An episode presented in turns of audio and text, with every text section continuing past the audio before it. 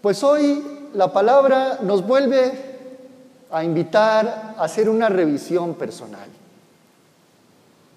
a tomar conciencia de lo que hay dentro de nuestra humanidad, que también habita divinidad. En la primera lectura del profeta Isaías vuelve a quedar claro que muchas veces en nuestra existencia los pensamientos del Señor no son nuestros pensamientos, ni los caminos del Señor son nuestros caminos.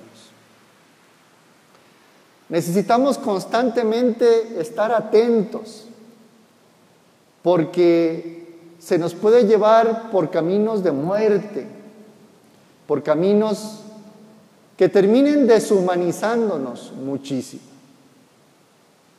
Es necesario volver a tomar una opción, una opción tan radical como la que plantea Pablo en esta carta a los filipenses. Y es, nosotros vivimos para Cristo. Nosotros somos de Cristo y buscamos que por medio nuestro Él sea glorificado. Eso me parece importante. Imagínense la vida plena y la vida llena de gracia que puede suceder si todas las acciones que estamos haciendo, Cristo está siendo glorificado. El nombre de Cristo parece que sale en nuestras acciones y en nuestras actitudes.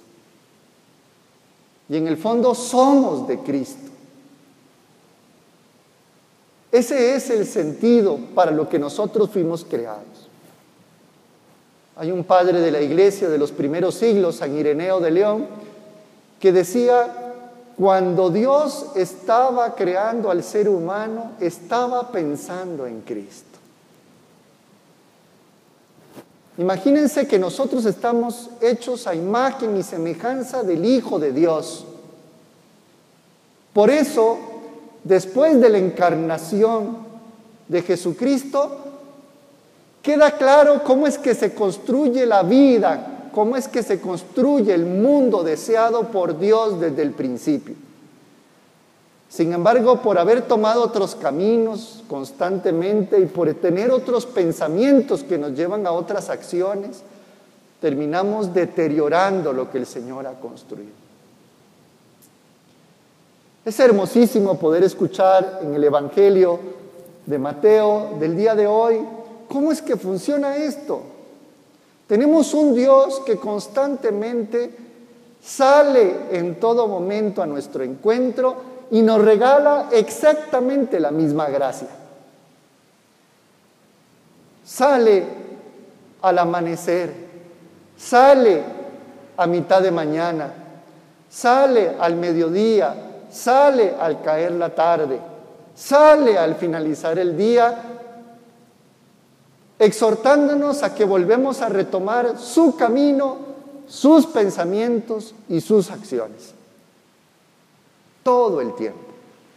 Y la gracia que nos regala es tan bueno que es la misma para todos. Yo quisiera invitarles que pudiéramos tomar conciencia de esto y cuidar nuestros propios intereses y decir, pues si va a salir a toda hora y nos va a dar la misma gracia, pues entonces mejor me espero al final es que no se trata de una actitud interesada, sino se trata de saber, ojalá desde el amanecer, que somos para Cristo y que podemos glorificarlo a Él con nuestras acciones y con nuestros pensamientos y con nuestras decisiones.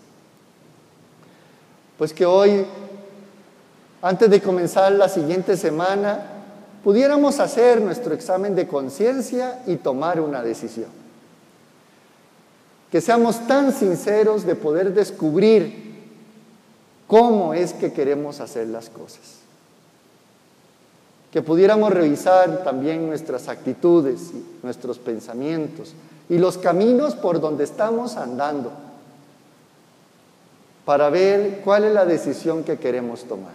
todo esto sea para que reine la vida, para que reine Dios como centro de nuestro mundo.